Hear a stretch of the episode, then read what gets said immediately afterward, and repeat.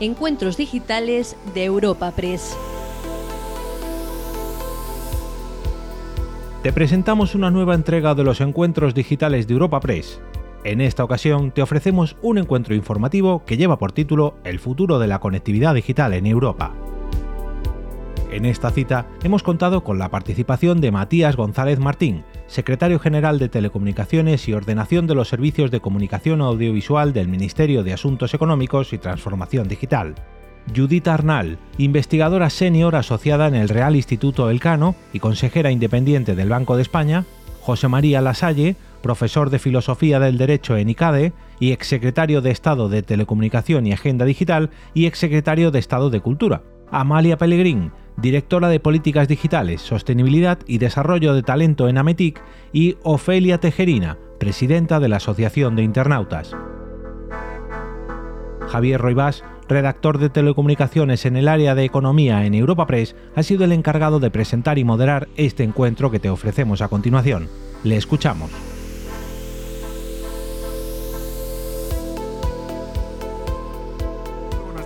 Eh, a todos, eh, tanto a los que nos acompañan hoy aquí como a los que nos están siguiendo en, casa a través del streaming.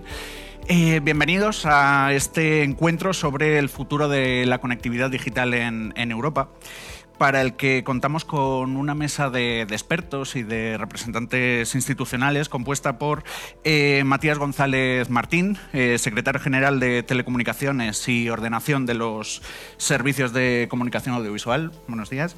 Eh, Judith Arnal, investigadora senior del Real Instituto Elcano y consejera independiente del Banco de España bienvenida. Eh, José María Lasalle, que nos acompaña de forma virtual a través de, streaming. Bienvenido, José María Lasalle, que es profesor de Filosofía del Derecho en ICADE y exsecretario de Estado de Telecomunicaciones y Agenda Digital y también exsecretario de Estado de Cultura. Eh, Amalia Pellegrín, que es eh, directora de Políticas Digitales, Sostenibilidad y Desarrollo de Talento de Ametic. Bienvenida. Y Ofelia Tejerina, que es presidenta de la Asociación de Internautas. El motivo de este, este encuentro es eh, tratar los retos en materia digital y de conectividad de la Unión Europea, que se ha marcado una serie de metas eh, colectivas en este terreno, conocidos como la década digital, en el horizonte a 2030. Estas metas eh, comprenden diferentes ámbitos de actuación, entre los que destacan pues, bueno, las capacidades digitales, la digitalización de las empresas y del tejido productivo, eh, y también la necesidad de una infraestructura eh, digital segura y sostenible.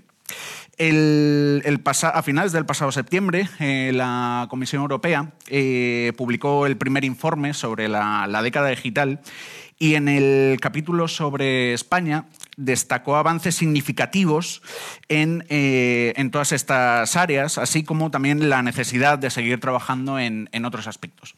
Por lo que la, primera pregunta que le lanzo a, a nuestra mesa de, de expertos es eh, si estamos en disposición de alcanzar los objetivos marcados por la Unión Europea dentro del programa de la década digital. Matías, por favor. ¿Empiezo yo? Sí. Muy bien. Pues nada, buenos días a todos. Eh, muchas gracias a Europa Press por organizar el evento, invitarnos a, participar. Eh, como, como, bien comentaba el moderador, estamos, eh, acaba de ser publicado el informe de la década digital y España, yo creo que estaremos todos de acuerdo, se encuentra en una posición pues, eh, de absoluto eh, privilegio. Eh, los resultados de las políticas de digitalización y de extensión de la conectividad en los últimos años pues, han sido muy intensos y han producido unos resultados, yo creo que exitosos.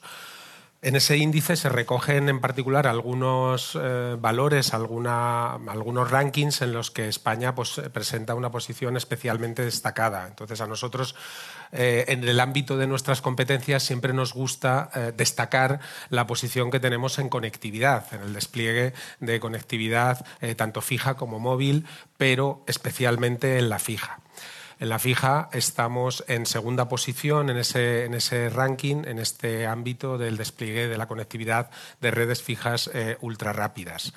Eh, y eh, según un informe de la OCDE, somos el tercer país del mundo, incluso más allá de lo que es el ámbito europeo, el tercer país del mundo en adopción eh, de, redes ultra rápidas fijas, solo superados por Japón y Corea, que son dos sociedades pues, bastante diferentes o bastante difícilmente comparables con la nuestra. Entonces, sin, sin, intención de ser eh, triunfalista, eh, yo diría que la posición eh, de España en el despliegue de infraestructuras especialmente y en todos los índices de digitalización que mide el ranking de sí es bastante satisfactorio y se, se lleva mejorando de forma sostenida durante los últimos años.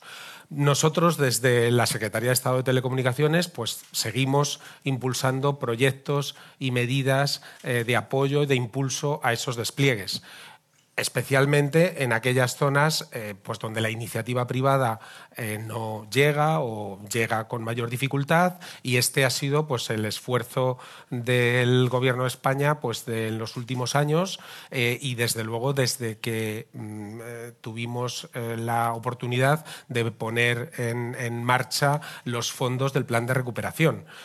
En la Secretaría de Estado de Telecomunicaciones desde el año 2020 hemos movilizado 4.500 millones de euros, eh, una gran parte de ellos ya inyectados al, mercado, al sector, eh, y todos ellos pues, enfocados en eh, el despliegue de infraestructuras, el despliegue de iniciativas de I+D, el la puesta en marcha de proyectos de transformación sectorial en el ámbito del 5G, en fin, pues todo distintas iniciativas en el ámbito de nuestras competencias. Por destacar mm, los programas más directamente vinculados con el despliegue de infraestructuras de conectividad fija y móvil, en conectividad fija, pues el titular eh, de este año es que hemos acabado con la brecha digital, porque con la puesta en marcha del programa único demanda rural en junio de este año, pues toda la sociedad española puede acceder a una conectividad de 100 megabits por segundo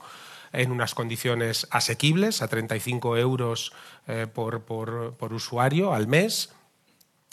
Y nuestra situación en despliegue de fibra, pues es, como decía antes, absolutamente envidiable. Tenemos una cobertura del 96% de la población con, fibra óptica, o sea, con redes de banda ancha ultra rápida guiadas, que es algo pues, que, ningún país de, Europa y prácticamente del mundo puede decir.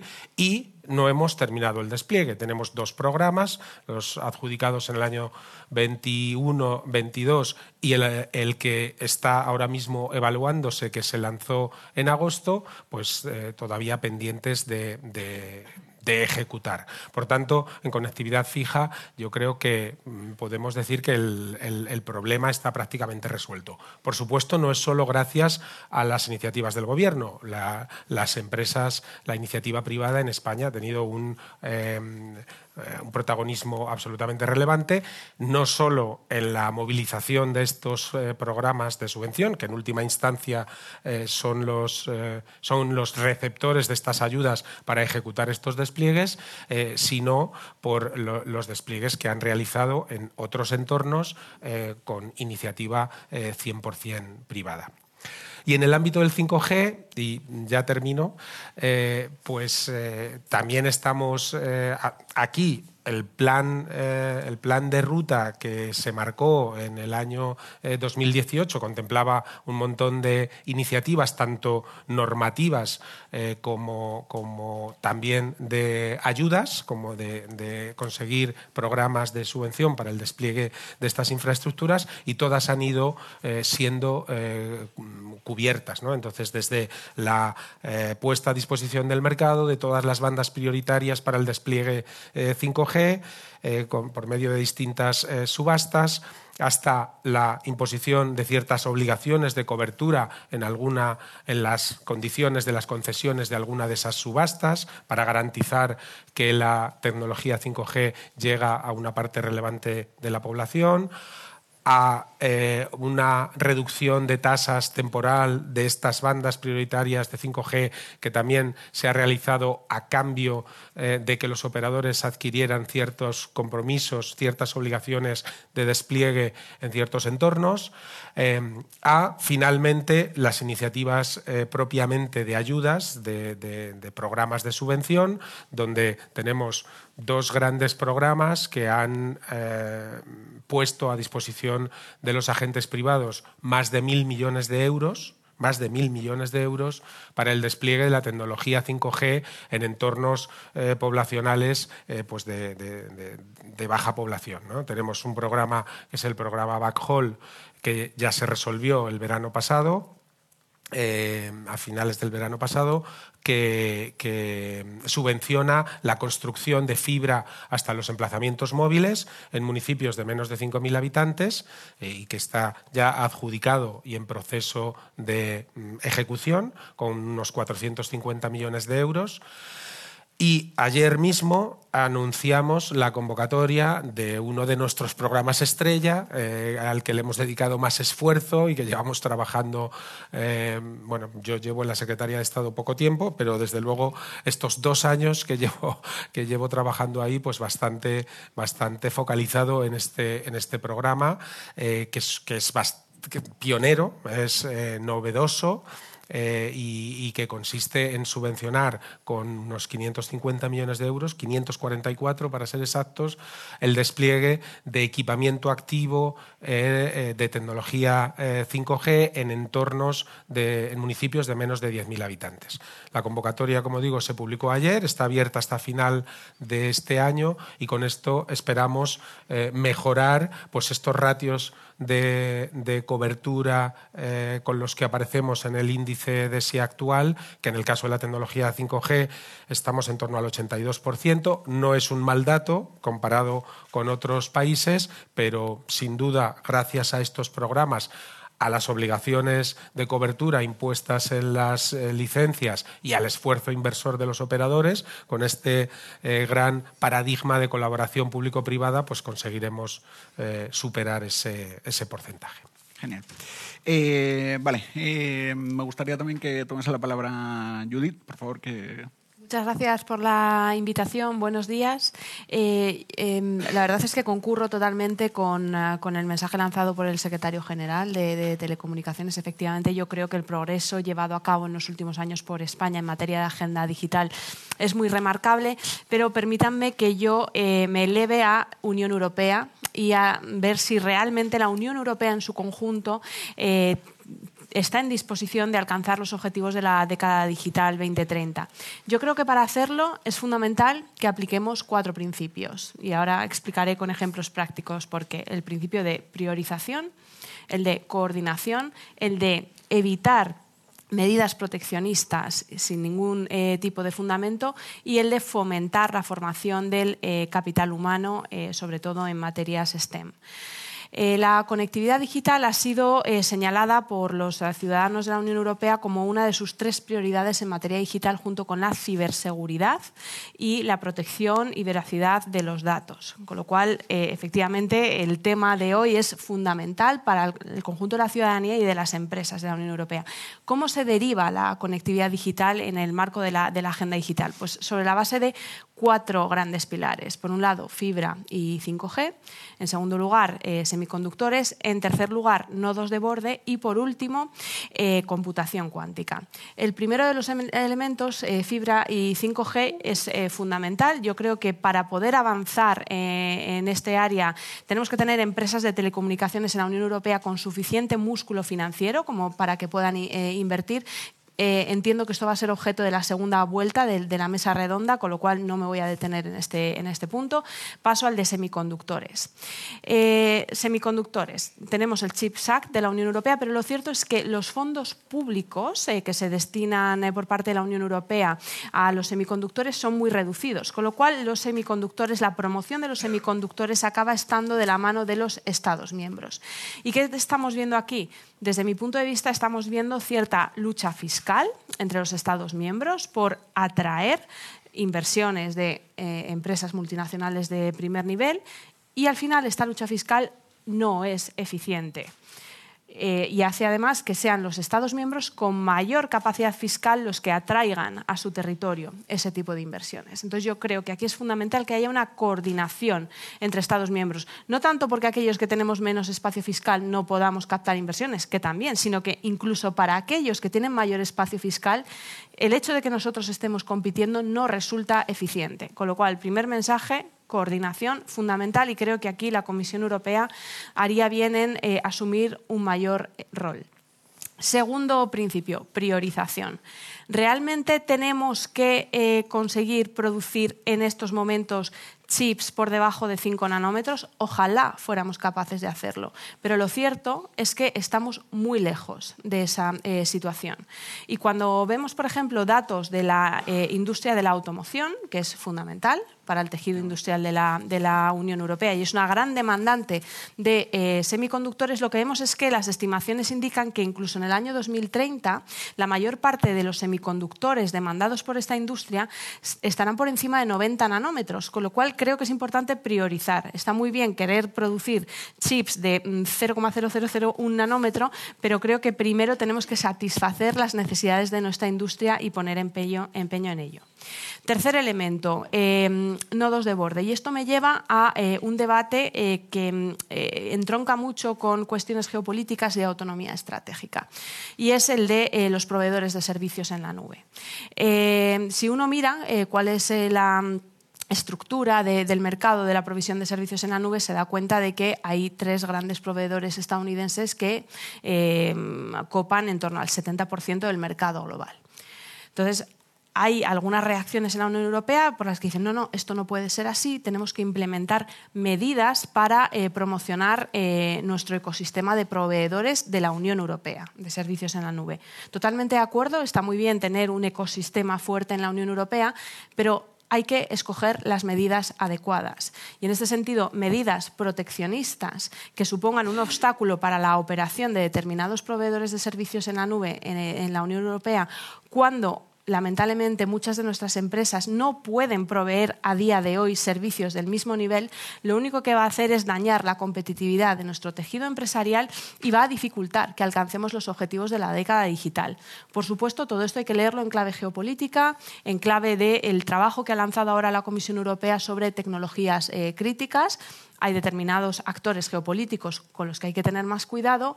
Yo personalmente diría que Estados Unidos tradicionalmente ha sido un socio de la Unión Europea y nuevamente tenemos que priorizar. Entonces tenemos que reducir dependencias del exterior, sí, pero en el orden adecuado. No podemos hacer todo eh, a la vez. Eh, y ya pasando a la computación eh, cuántica, esto me, lleva a a, pensar en, que la Unión Europea es la segunda área económica global que más inversión pública destina a la computación cuántica después de China. Sin embargo, apenas se mueve inversión privada. Entonces, nuevamente tenemos que coordinarnos entre los Estados miembros, tenemos que simplificar también nuestros eh, eh, marcos eh, regulatorios. Y ya para terminar, el cuarto principio, el de formación. No vamos a poder alcanzar los objetivos de la década digital si no tenemos personal correctamente formado. Entonces, esto pasa tanto por competencias digitales básicas como por formar a profesionales TIC. Y en este sentido también fomentar la incorporación de la mujer a las profesiones STEM, yo creo que es urgente. Perfecto. Eh, de hecho, eso eh, en, línea con ese tema de, ese proteccionismo, de hecho hemos tenido incluso en, España eh, ese recurso a, la orden de base de esas últimas ayudas del, 5G. Así que es un, punto bastante, bastante interesante. me gustaría que, siguiese con la palabra José María Lasalle desde, desde casa. Hola, buenos días a todos. Lamento no poder compartir el, encuentro, pero he dado positivo de COVID y aunque estoy perfectamente bien, el estar ahí sentado con una mascarilla implicaba también asumir ciertos riesgos que no quería compartir con todos vosotros. Así que eh, recurro al, viejo formato de la pantalla, que ya queríamos olvidado. Bueno, yo voy a ser breve. Eh, dos ideas básicamente. La primera, eh, yo creo que España tiene capacidades para poder estar dentro del cumplimiento de la década digital y de sus objetivos. Creo que goza de buena salud en el planteamiento de los indicadores DESI. Yo creo que es un esfuerzo compartido de las administraciones y que además ha venido acompañado por una especie de pacto de Estado no explicitado que a lo largo de toda nuestra historia de la transformación digital en nuestro país ha permitido una continuidad en el hilo estratégico que ha ido permitiendo acertar en todo momento en dónde priorizar el uso de los recursos públicos y particularmente el aprovechamiento de los recursos europeos. Y hemos adecuadamente planificado en una cooperación público-privada la coordinación eh, de recursos y, por tanto, la orientación estratégica de nuestro país. Y quizá por eso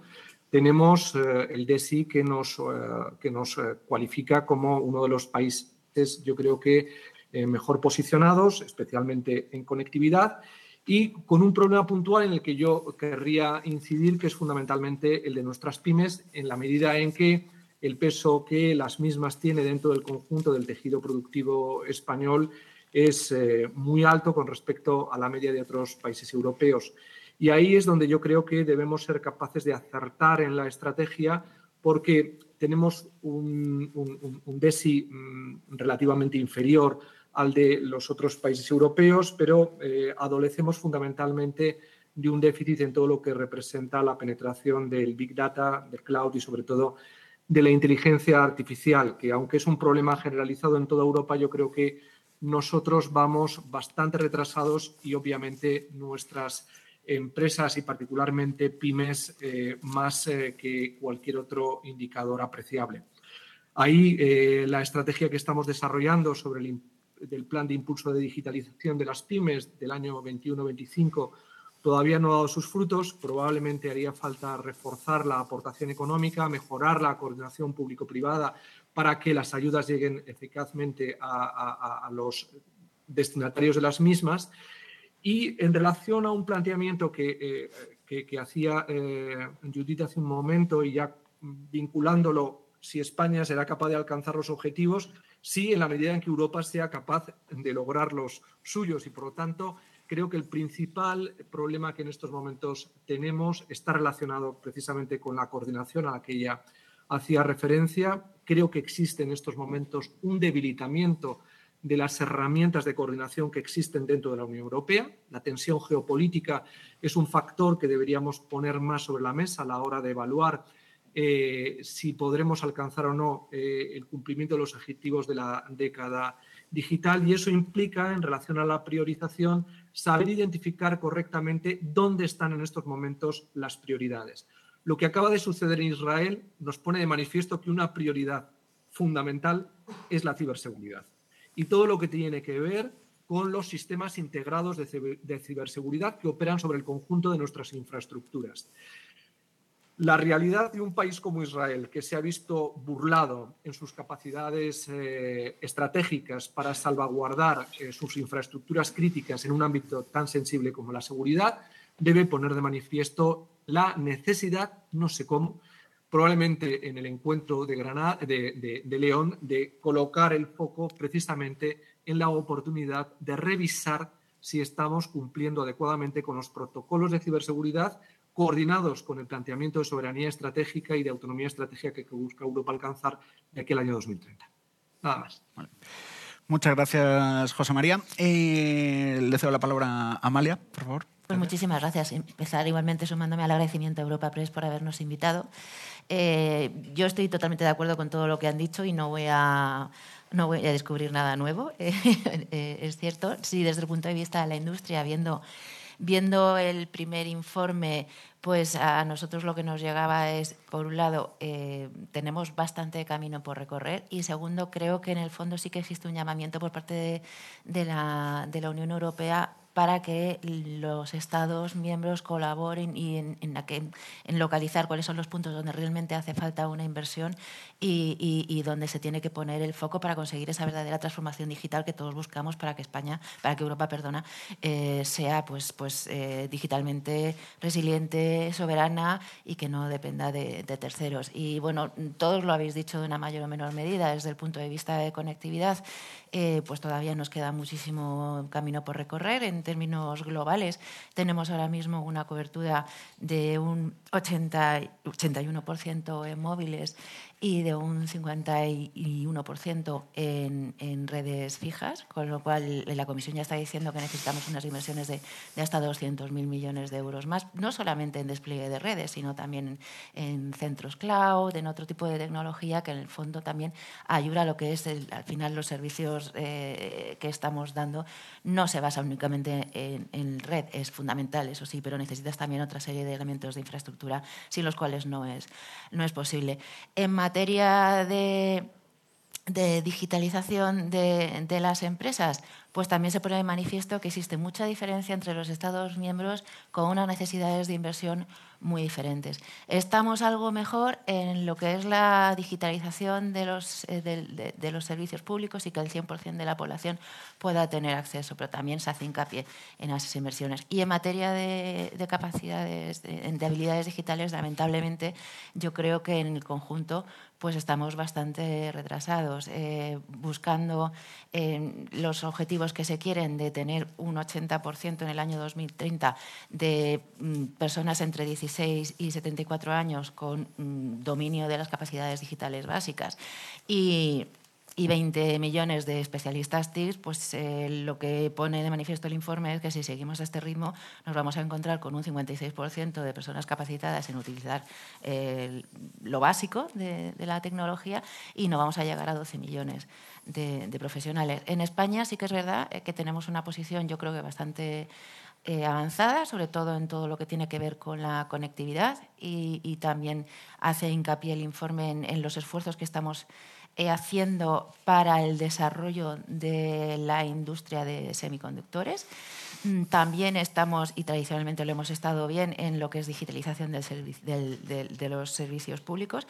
Y los dos puntos que siempre hemos tenido que mejorar pues han sido eh, pymes, eh, la digitalización de las, industrias, aunque es verdad que con el kit digital pues, se ha logrado bastantes avances, y la que es el desarrollo de startups y scale-ups. Y de nuevo otra vez donde tenemos el, mayor fallo es en materia de, educación, también en los dos niveles, competencias básicas, pero sobre todo especialistas TIC. Y eh, tenemos un,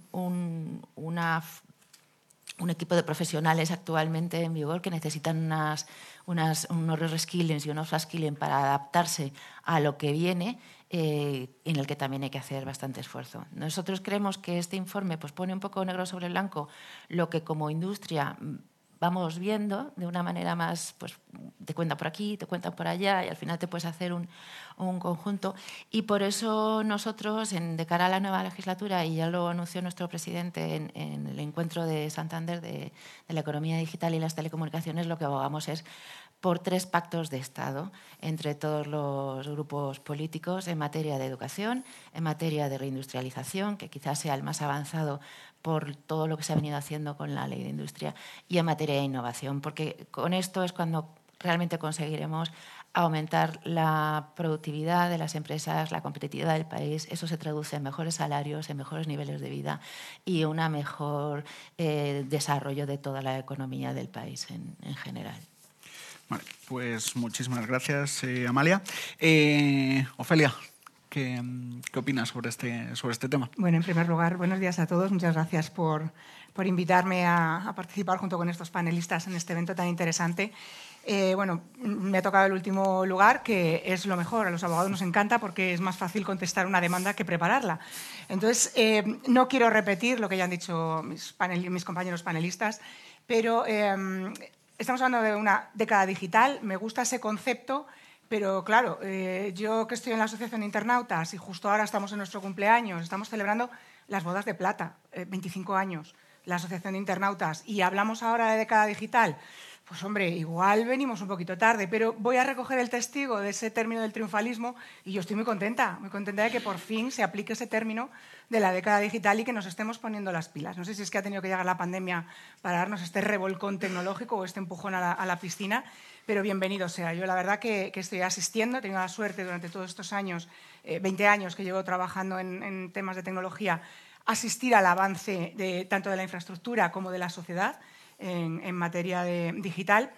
Y viendo esto, han hablado de cómo está la infraestructura, desde luego, tenemos los canales, tenemos los vehículos, tenemos muchísimas posibilidades, hay ya por fin partidas presupuestarias desde Europa que facilitan que esas infraestructuras tengan, pues, el progreso que, necesitamos los ciudadanos.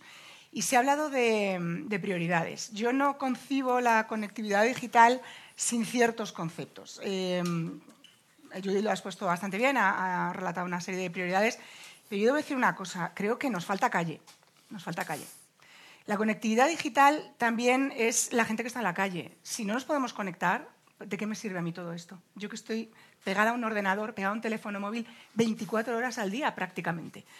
¿Cómo es posible que todavía a día de hoy nos encontremos con que el concepto de competencias digitales, tenemos el DICOM en Europa, se está desarrollando, hay proyectos interesantísimos para poder formar a nuestros profesionales, lo has comentado, pero luego no hay sueldos para esos profesionales. Falta talento, no, no falta talento, faltan sueldos.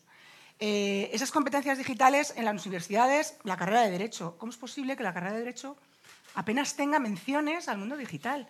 Es impresionante que lleguen a la carrera judicial los responsables de, justicia con unos conocimientos bastante básicos de la tecnología. Evidentemente no pueden saber de arquitectura, medicina, eh, tecnología, pero, pero, sí saber que tienen que consultar porque los términos son muy específicos y eh, las evidencias electrónicas tienen su miga y tienen sus circunstancias especiales. Pero no, como saben utilizar WhatsApp y saben utilizar un teléfono móvil, pues ya saben de tecnología y no han tenido la formación necesaria. Formación en ciberseguridad, también lo habéis mencionado esa formación que los ciudadanos necesitamos conocer para ser prudentes. No para mm, acudir a un juzgado cuando ya la he liado, cuando me he metido sin querer en un fraude y yo soy parte del fraude, yo estoy siendo condenada por haber cometido un fraude cuando en realidad me han engañado. ¿Cómo es posible que la gente siga picando en estos fraudes? Esto lleva 15, casi, bueno, diría que 20 años. La primera sentencia del Supremo en fraudes es del año 2014, en un phishing, un phishing scam. Todavía vamos un poquito eh, a tropezones con esto. La accesibilidad, has mencionado por ejemplo las carreras STEM, lo dejamos en formación, el acceso a las mujeres a la tecnología. Yo me voy a referir a la accesibilidad de personas con, eh, capacidades intelectuales diferentes o eh, discapacidades físicas que les impiden de alguna manera tener las mismas posibilidades que los que estamos en la calle pegados todo el día como nosotros a la tecnología. Creo que es otro, otro concepto que hay que poner de relieve. Todo esto nos pone la conectividad digital junto con la confianza digital. Yo quiero esos dos conceptos siempre de la mano para que los que estamos aquí hablando, que somos personas, que somos analógicos, que lo digital nos invade, pero aquí seguimos siendo personas. Entonces, conectividad, confianza digital, responsabilidad de las instituciones para que todo eso sea una realidad y, por supuesto, quiero poner punto final a esta intervención, con el respeto al analógico, porque seguimos siendo seres humanos, estamos detrás de las cámaras, detrás de las pantallas y necesitamos que nos ayuden porque nos están dando unas herramientas fabulosas que no sabemos cómo utilizar. Y toda tecnología con prisas, como es como lo de legislar en caliente, ¿no? todo lo que se hace rápido porque es moderno, cómodo, súper útil, mira que me han dado mucho dinero para hacer lo mejor del mundo, al final se convierte en un atraso. Y lo que queremos es un progreso. Estamos hablando de biometría para identificación y no sé qué. ¡Guau, qué moderno! Hazte tu cuenta bancaria con tu cara. Pero si eso ya se craquea, la, eh, biometría ya se craquea, es fácil de, fastidiar por los ciberdelincuentes. ¿Qué es lo siguiente? ¿Me vas a pedir el ADN? O sea, vamos de doble verificación a la biometría y lo siguiente vas a pedir el ADN para entrar en un sitio. Oye, eh, facilítame alternativas que puedan ser realmente útiles. A veces el papel también es necesario. Y lo digo yo que soy muy friki, muy tequi y que mm, me encanta la tecnología. Pero seamos prudentes con cómo asumimos todos los retos tecnológicos. Muchísimas gracias, Muy, muy interesante todo lo que, lo que has planteado. Eh, tras esta primera evaluación del estado de, la situación, me gustaría que pasásemos a hablar un poco de la conectividad digital y de los retos que, se plantean. ¿Cómo podemos asegurar el futuro de esa conectividad digital? Porque desde el punto de vista regulatorio, en estos momentos, eh, se están discutiendo muchas opciones eh, y se están promoviendo la adaptación de la normativa de telecomunicaciones a las nuevas realidades y desde la perspectiva de la política de competencia en este sector y también eh, por la cuestión de la financiación necesaria para el despliegue de todas estas infraestructuras que van a ser necesarias. Entonces, entramos en el tema del fair share, de la contribución justa. Eh, la pregunta que, os lanzo es eh, ¿en qué estado se encuentra la, discusión a nivel europeo sobre el, sobre el fair share? Y en particular, ¿cuáles son las opciones posibles para poder articular esta, esta contribución justa? Y también me gustaría saber, eh, Matías, si es un tema que se abordará en el, en el próximo Consejo de Telecomunicaciones de, León en el marco de la, de la presidencia española de la, de la Unión Europea. Bueno, pues sí, eh, por empezar así eh, respondiendo muy, muy abiertamente. Obviamente el, Consejo Informal de León abordará eh, pues todos estos retos que estamos viendo que, que dicho esto, nuestro objetivo es plantear un debate en el, Consejo Informal de, León, pues que aborde el futuro de las telecomunicaciones con esta perspectiva amplia, un poco como ha hecho la consulta del comisario Bretón eh, del futuro de del sector de las telecomunicaciones, eh, cuyos resultados se publicaron ayer de una manera un poco...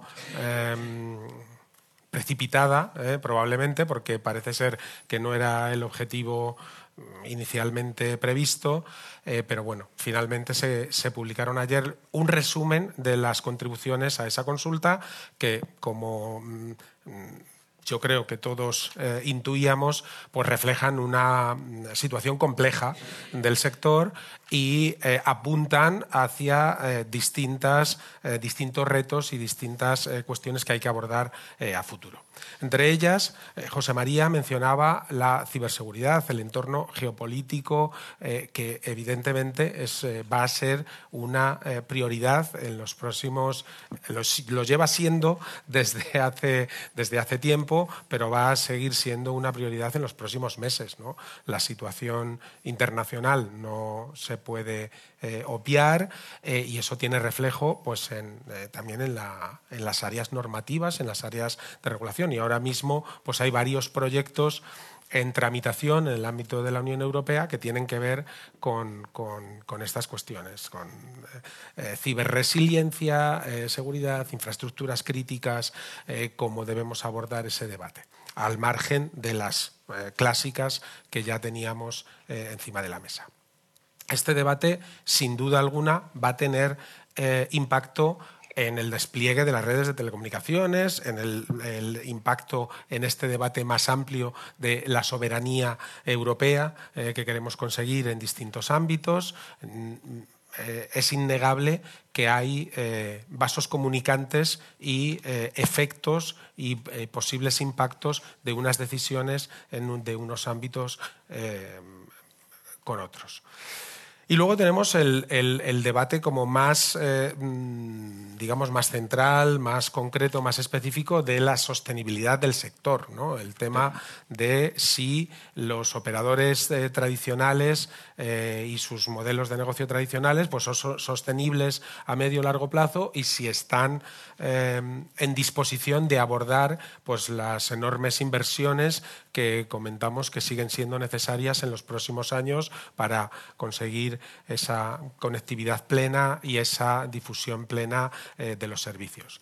La realidad mm, que nos, eh, a la que nos estamos enfrentando es que la mayor parte de los operadores tradicionales, al menos en Europa, están en una situación de debilidad financiera. Eso yo creo que es un, hecho eh, y por eso nosotros también consideramos en su momento que la consulta de la Comisión Europea sobre el futuro de las telecomunicaciones y esta búsqueda de diagnósticos y alternativas era ampliamente procedente, ¿eh? porque nos encontramos en un momento en el que resulta necesario eh, probablemente tomarse unos meses de parón, análisis, eh, diagnóstico y propuesta de, acciones, de decisiones a medio o largo plazo eh, que puedan garantizar la consecución de estos objetivos que veíamos en, la, primera ronda de, intervenciones que se ha planteado la Unión Europea y que son, y que son muy ambiciosos.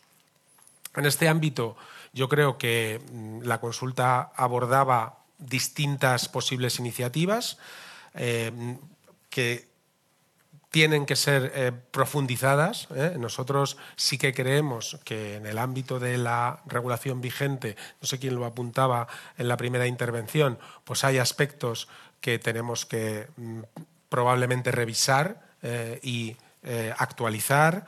Eh, la situación de la política de competencia que se ha aplicado históricamente en el ámbito de la Unión Europea, pues es algo que probablemente eh, también es necesario analizar con más calma y eh, bueno, pues llegar a alguna conclusión de si el modelo que defendíamos hace 20 años es el que se debe eh, defender y seguir perpetuando a día de hoy, con la situación que tenemos y con los retos que tenemos eh, por delante.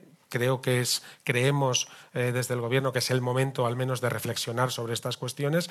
No tenemos respuestas cerradas a ninguno de estos aspectos, pero, pero consideramos absolutamente necesario abrir el debate, plantear opciones, plantear un diagnóstico y plantear eh, posibles opciones. El debate del FERSER es como la punta del iceberg de toda esta eh, eh, montaña de circunstancias en las que se encuentra el sector y, bueno, pues como el resto, nuestra posición es que es un debate del que procede hablar. la consulta de la Comisión Europea ha sido un primer paso. vamos a ver en los próximos meses eh, un poco cuáles son los postulados de la comisión, de cómo eh, ayer se, publicaron, eh, se publicó un resumen de los resultados, pero entendemos que sobre este, sobre este resumen pues la comisión en, en, unos meses hará unas propuestas de evolución normativa. ¿no? el propio comisario Bretón ha anunciado que previsiblemente en enero eh, pues habrá un borrador de, lo que ellos llaman la Telecom Act o un paquete legislativo de reformas en el ámbito del sector de las telecomunicaciones que probablemente pues, contendrá eh, distintas iniciativas de, todos estos ámbitos que hemos mencionado, desde cuestiones vinculadas a la eh, actual regulación de, eh, mercados relevantes, a posibles evoluciones de homogeneizar algunas eh, cuestiones en el ámbito de la gestión del espectro radioeléctrico, por ejemplo, que es una cuestión que la Comisión Europea lleva persiguiendo desde hace bastante tiempo y que previsiblemente pues, pondrá encima de la mesa también en breve, a diferentes propuestas normativas que cada una con un impacto eh, diferente, pues irá eh, adaptando y modificando el, actual, el actual eh, status quo. Pero lo que nosotros sí que tenemos claro es que es el momento de abordar este debate, de intentar hacer mm, un diagnóstico, sabiendo que es complejo, que hay múltiples factores y que, por supuesto, el panorama eh, geopolítico pues no ayuda y mete una mm, eh, dimensión de complejidad superior en la que el sector de las telecomunicaciones pues pasa a ser un elemento eh, de, una, de una situación global pues mucho más amplia. Simplemente por, añadir, recordar que la, Comisión Europea cifró en, en, su entorno bajo en, unos 170.000 millones de euros el, déficit de, financiación de, las infraestructuras necesarias en los, próximos años. Eh, Judith.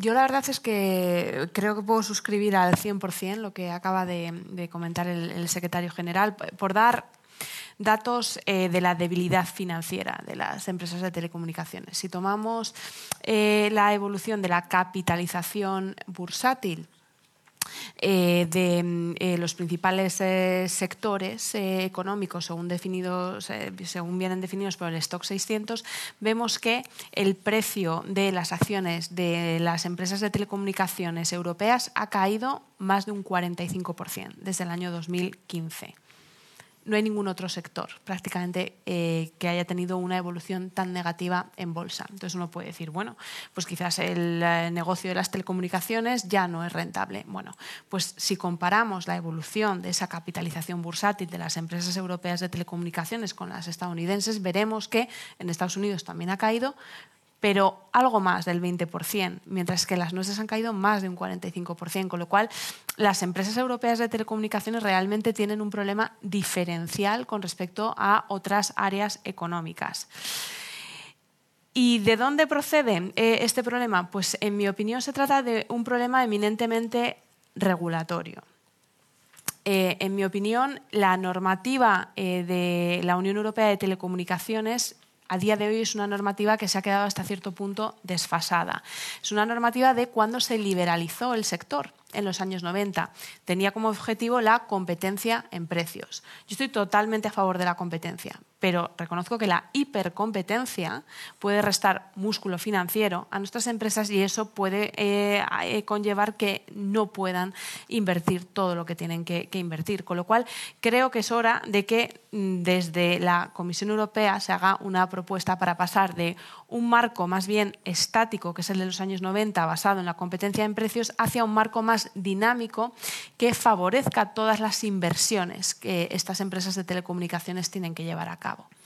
Eh, esto también me lleva al segundo punto que mencionaba el, secretario eh, general. Eh, la competencia en, la Unión Europea, eh, las normas de competencia, cómo se aplica, a mí me parece que es demasiado restrictivo. Esta regla no escrita de al menos cuatro empresas de telecomunicaciones por Estado miembro en la Unión Europea creo que está dañando que realmente puedan coger eh, músculo financiero para llevar a cabo todas estas inversiones, sobre todo si lo comparamos con el, eh, con el sector en Estados Unidos, donde realmente hay pocas empresas muy grandes con bastante más músculo financiero. Entonces también creo que es hora de favorecer operaciones de concentración, por supuesto a nivel transfronterizo, pero a nivel nacional tenemos alguna pendiente que yo creo que también sería bueno eh, eh, que se atajara desde la Comisión Europea con carácter de urgencia.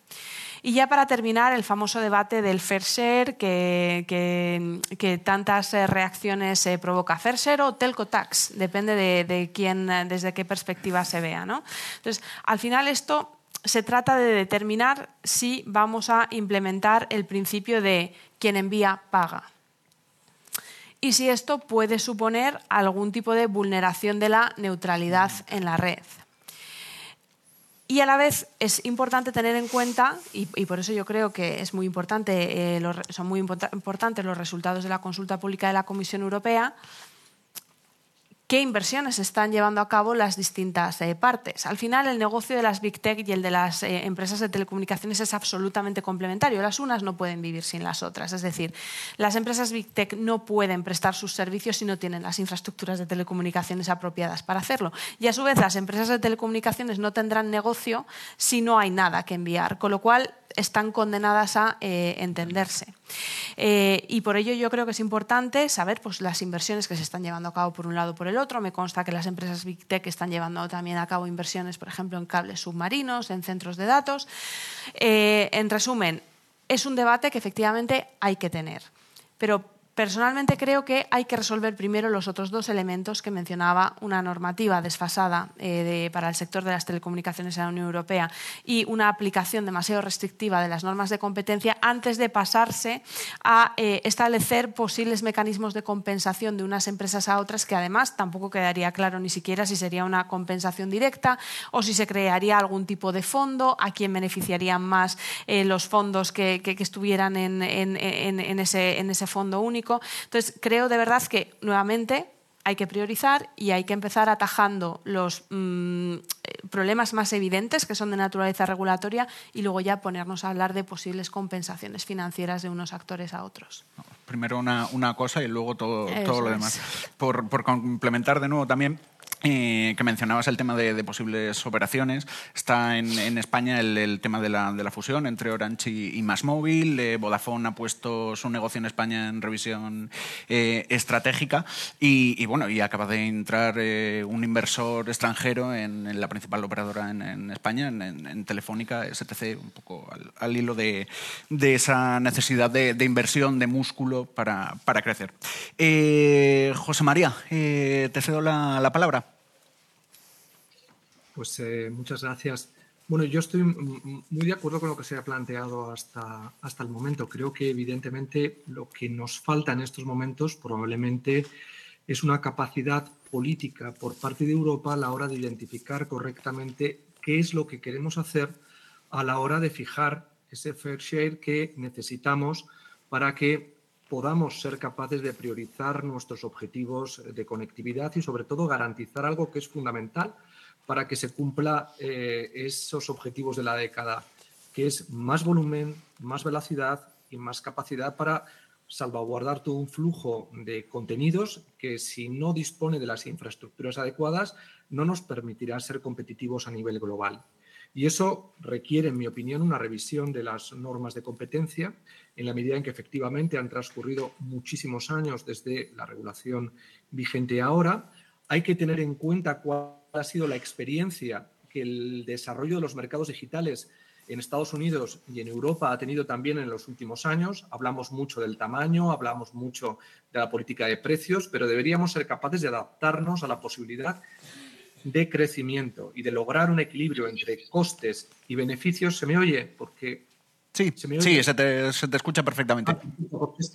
Vale, vale, porque antes se paralizaba y y, y esa búsqueda de equilibrios entre costes y beneficios requiere probablemente revisitar eh, el modelo de la propia competencia aplicada específicamente al ámbito de las eh, telecomunicaciones.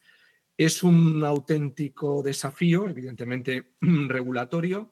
Eh, la ley de, el reglamento del mercado digital y el reglamento de servicios digitales tentativamente lo han planteado, pero requeriría evidentemente, y volvemos al planteamiento inicial de la primera intervención, conectándolo con lo que decía Judith, a una mayor coordinación. Y eso solamente lo puede abordar la... José María, creo que te hemos perdido. A ver. Bueno. Eh, bueno, a ver si luego puede volver eh, José María para terminar su, su intervención. Eh, Amalia. Todos los que estáis en esta sala, porque todos conocéis a Metic, pero a lo mejor la gente que está en streaming no. Eh, yo quería decir que somos la, voz de la industria digital en España y tenemos alrededor de 350 empresas en materia de contenidos digitales, eh, tecnologías de la información, telecomunicaciones y electrónica. Y tenemos empresas de todo tamaños. Tenemos desde las grandes empresas tecnológicas que son objeto de este...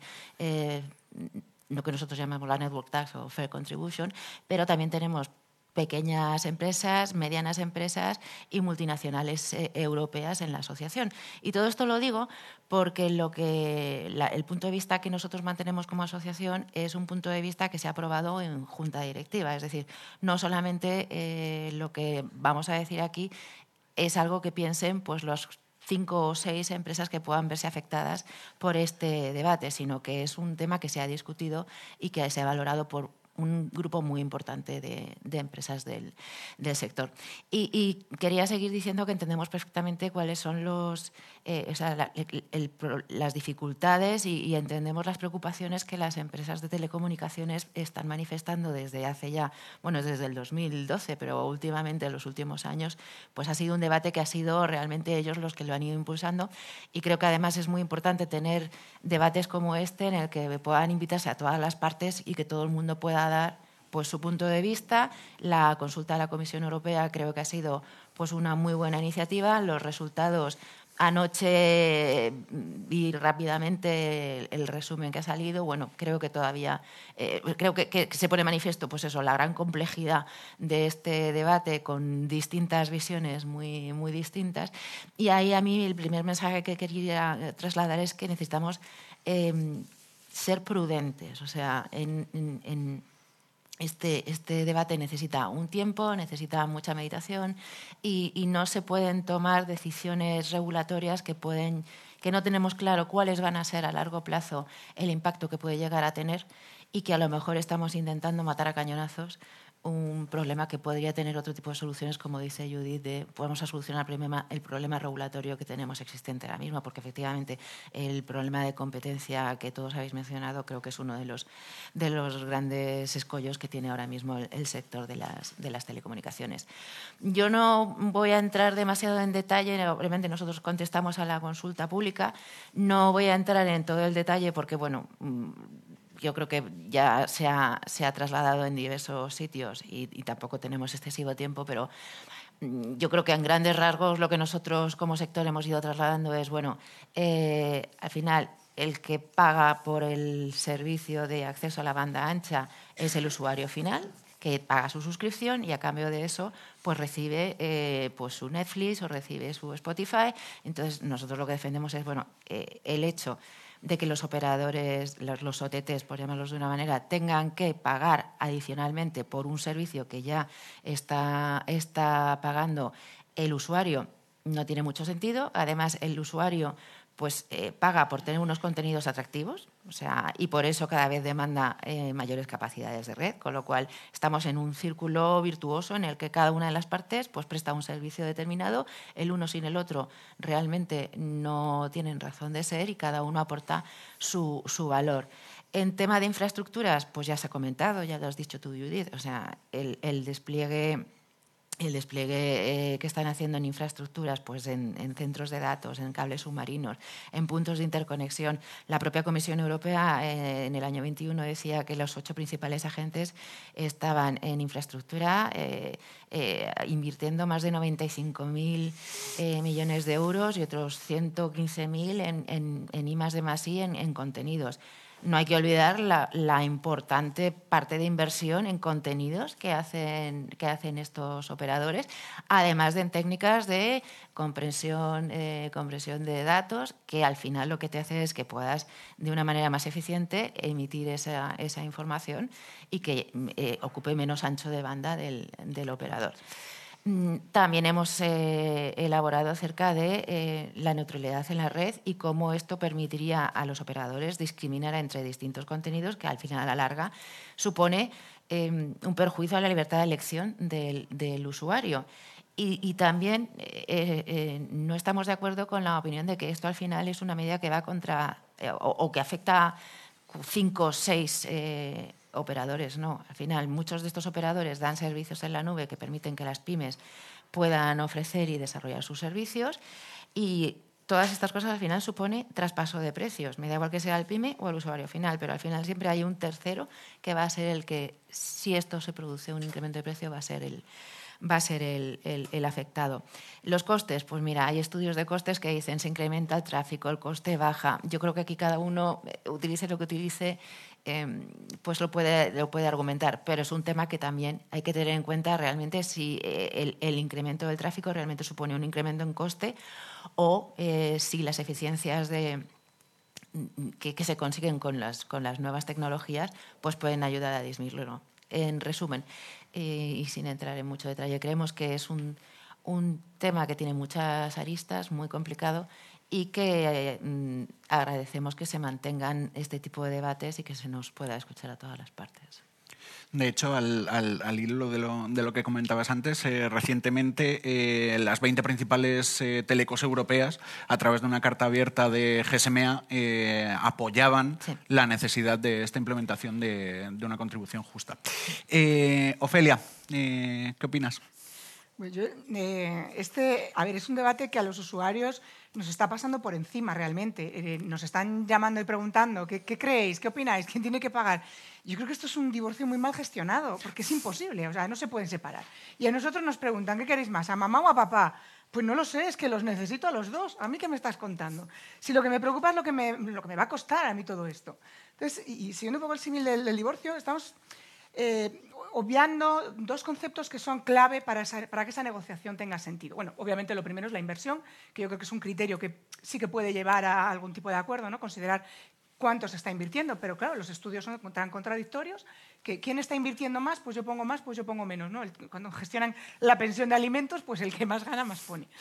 Eh, creo que, pongámoslo como que el domicilio familiar es el servicio universal. Este concepto acaba de cambiar. Es muy reciente el cambio que ha habido. Hasta hace nada teníamos un mega de sube y baja. Es una cosa demencial.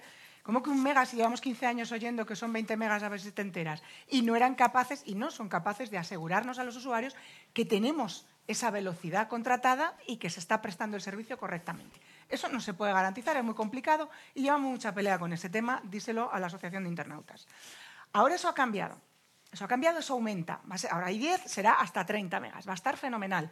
Esa es la expectativa que tenemos como usuarios de un servicio universal. Y no solo, hablábamos antes de, ampliar un poco el tema del mercado, la competencia, es que ya no va a haber una sola empresa que va a prestar el servicio universal, va a haber más.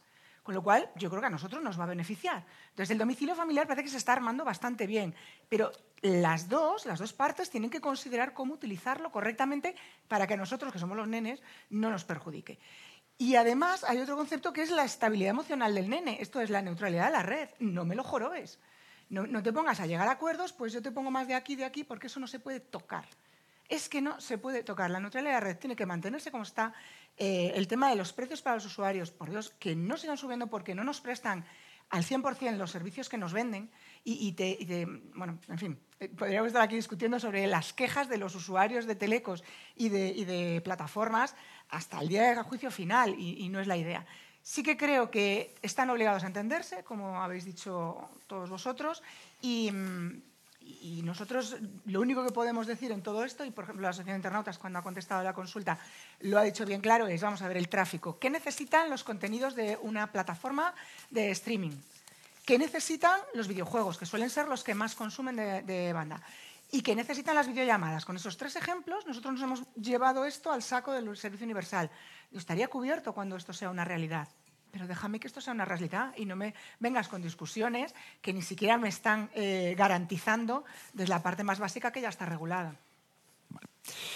Pues un poco por eh, resumir algunas de las, de las ideas que se han eh, planteado en estas dos, con estas dos preguntas, son el, el, tema de la, mm, de la urgencia eh, geopolítica en estos momentos, ligado también a la, a la ciberseguridad, eh, temas de problemas eh, regulatorios para solucionar un poco el, el, futuro de la conectividad digital en, en, Europa, esa necesidad de que las operadoras en, en España, en Europa, tengan un mayor volumen para poder realizar las inversiones necesarias.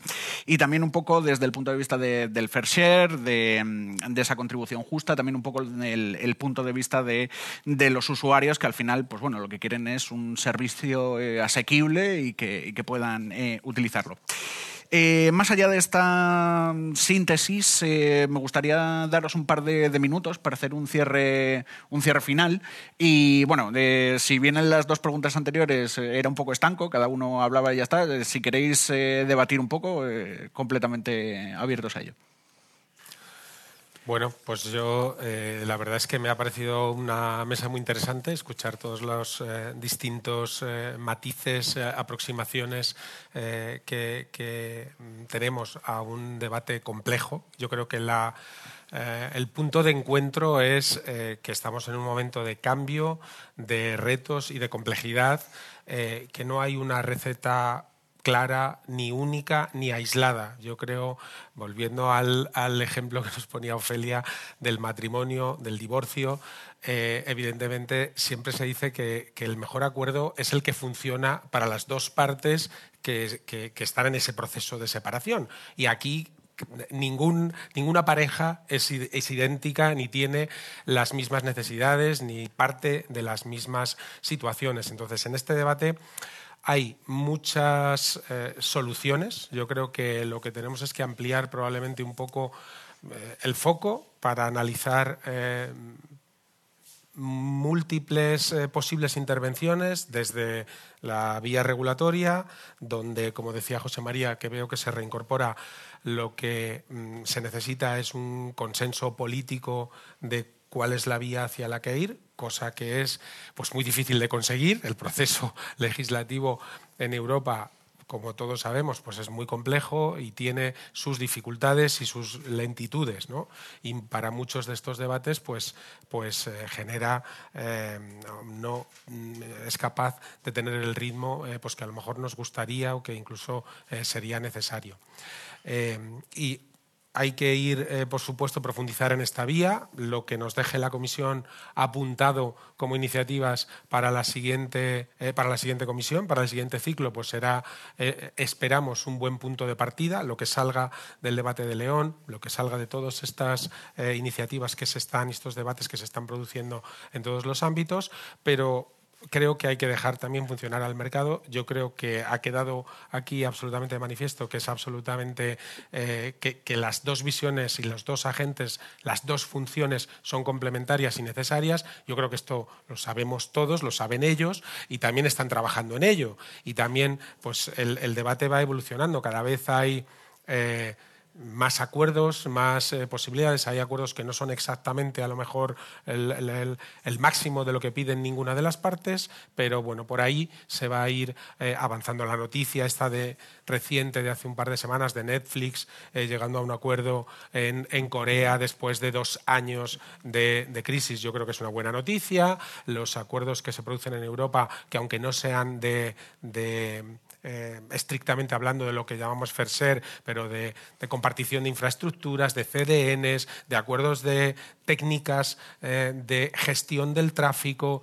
Eh, existen múltiples factores que sí que pueden llegar a ser puntos de encuentro.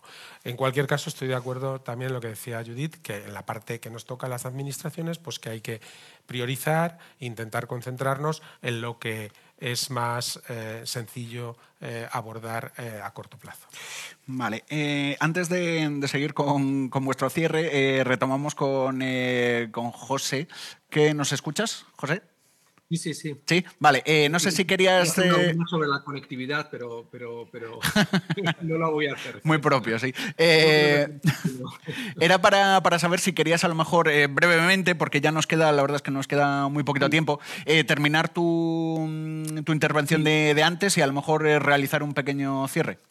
Sí, yo, lo único que era retomar la necesidad de una implicación política en el diseño del Digital Network que, ha anunciado Thierry Breton como, como objetivo. Y ahí yo creo que es importante, y aquí me pongo el, el, gorro de filósofo del derecho, en la parte del desarrollo del concepto de neutralidad de la red y de la importancia que salvaguardar, y esto en Estados Unidos se está viendo ahora, precisamente con los debates que, se han abierto en el ámbito de, la política norteamericana sobre estas cuestiones, creo que es muy importante salvaguardar la neutralidad y todo lo que represente y, por lo tanto, identificar claramente dónde están los verdaderos obstáculos que pueden impedir que se desarrolle un mercado digital con los equilibrios necesarios que deben darse en su seno, pero que no generen dinámicas de obstaculización para lo que resulta fundamental, y es que la transformación digital de nuestras sociedades y particularmente de nuestras economías en su base competitiva requiere evidentemente de una mejora de las capacidades en el traslado de volumen, velocidad y capacidad para seguir salvaguardando el flujo de contenidos. Si no, es inviable competir con China o competir con cualquier otro actor global. Genial. Muchísimas gracias, José María. Eh, Judith, eh, eso, tenemos, eh, tenéis un par de minutos porque ya eso, vamos con el, con el tiempo pegado. una conclusión. Nada, 30 segundos. Yo creo que el, diagnóstico es claro. Creo que también es claro que todos estamos en el mismo barco, que estamos condenados a, a entendernos. y entonces, pues bueno, pues eso yo llamaría a mm, priorizar, coordinarse, evitar medidas proteccionistas eh, sin eh, fundamento, simplificar el marco regulatorio lo más posible y, formar, formar, formar eh, a, la, población. Y una última, un último apunte en relación con la simplificación del marco regulatorio. Tradicionalmente la Unión Europea se ha beneficiado de la ventaja del que primero mueve en términos regulatorios, de lo que se conoce como el efecto Bruselas. Es decir, al final somos una potencia regulatoria. Eh, Estados Unidos parece que innova, China copia la innovación y nosotros la regulamos. Eh, está muy bien porque al final eh, otras jurisdicciones tienden a, inspirarse en nuestro marco regulatorio, pero creo que ya tenemos que mover la aguja un poco más allá y que no se nos perciba solo como reguladores, sino como innovadores. Genial, muchísimas gracias. Eh, Amalia. Pues yo diría que vamos a entrar en una nueva fase tras los resultados de la, de la consulta eh, también creo que no ha habido excesivos cambios desde que empezó este debate en su última fase. Creo que cuando hablas con unos y con otros, eh, básicamente lo que vienen a decir es que están de acuerdo en que siguen en posiciones muy, muy diferenciadas por las situaciones que cada uno de ellos se encuentran y que se van incrementando según va corriendo el tiempo. Pero también creo que todos tienen cada vez más claro la necesidad, y siempre lo han hecho, siempre se han puesto de acuerdo y siempre han alcanzado acuerdos en, múltiples temas. Creo que el, ir a ese enfoque de acuerdos entre las partes es la mejor solución del mercado. Eh, creo que es necesario hacer un análisis de la regulación y simplificar, a lo mejor es lo que significa, y es algo que se viene diciendo también y que también se perdió en su momento, la opción era eliminar obligaciones al sector de las telecomunicaciones que a lo mejor tenían sentido en su momento, pero que cada vez lo tienen, ir a principios más transversales en, la regulación y darle una vuelta al derecho a la competencia. Genial. Eh, y Ofelia, concluimos con, contigo. Eh, cuatro bengalas virtuales y, y, una recomendación de continuar. Lo primero, ojalá esta sea la década digital, que efectivamente podamos asistir a ese gran cambio, pero aterrizado en la calle que todos necesitamos. Eh, poner el foco en el DISCOM, en esas competencias digitales y la verdadera formación de los usuarios para poder ser precavidos, no solo eh, reacción ante el daño. Eh, una innovación, coincido con Judith, pero una innovación responsable y sostenible, que no se innove por innovar. Nada de hiperregulación. vamos a frenar un poco las cosas y hablando del debate entre las operadoras y, las OTTs, que olviden ese viejo mm, lema de es que como utilizas mis eh, infraestructuras me tienes que pagar. No, mira, yo te llevo los usuarios, que se olvide ese debate que es que no existe. porque por las mismas puede decir, no, como te llevo gente, págame, que yo les estoy poniendo la alfombra a tu casa. Por lo tanto, ese debate que lo olviden, que desatasquen nudos que no existen y avancen un poco en esas negociaciones para que de verdad tengamos un resultado justo. Y, ese continuará, eh, bueno, como he dicho antes, en las bodas de plata de la Asociación de Internautas. El mes que viene vamos a tener un bonito congreso, un evento en el que se van a tocar muchos de estos temas. Vamos a hablar de jurisdicción digital, de ciberseguridad, de competencias digitales. Vamos a hablar también de servicio universal y de contenidos online. Así que os emplazo a todos para que nos acompañéis si queréis. Perfecto. Pues cogemos el, guante de ese, evento. Y eso ha sido todo. Eh, muchas gracias. Eh, creo que ha sido un encuentro bastante ilustrativo. Muchas gracias a los que nos acompañan hoy aquí y a los que nos siguen desde casa. Hasta otra.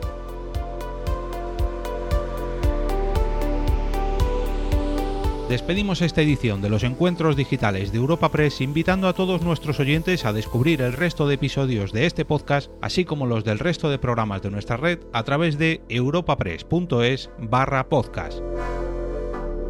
Recuerda que todos ellos están disponibles en las principales plataformas de podcasting.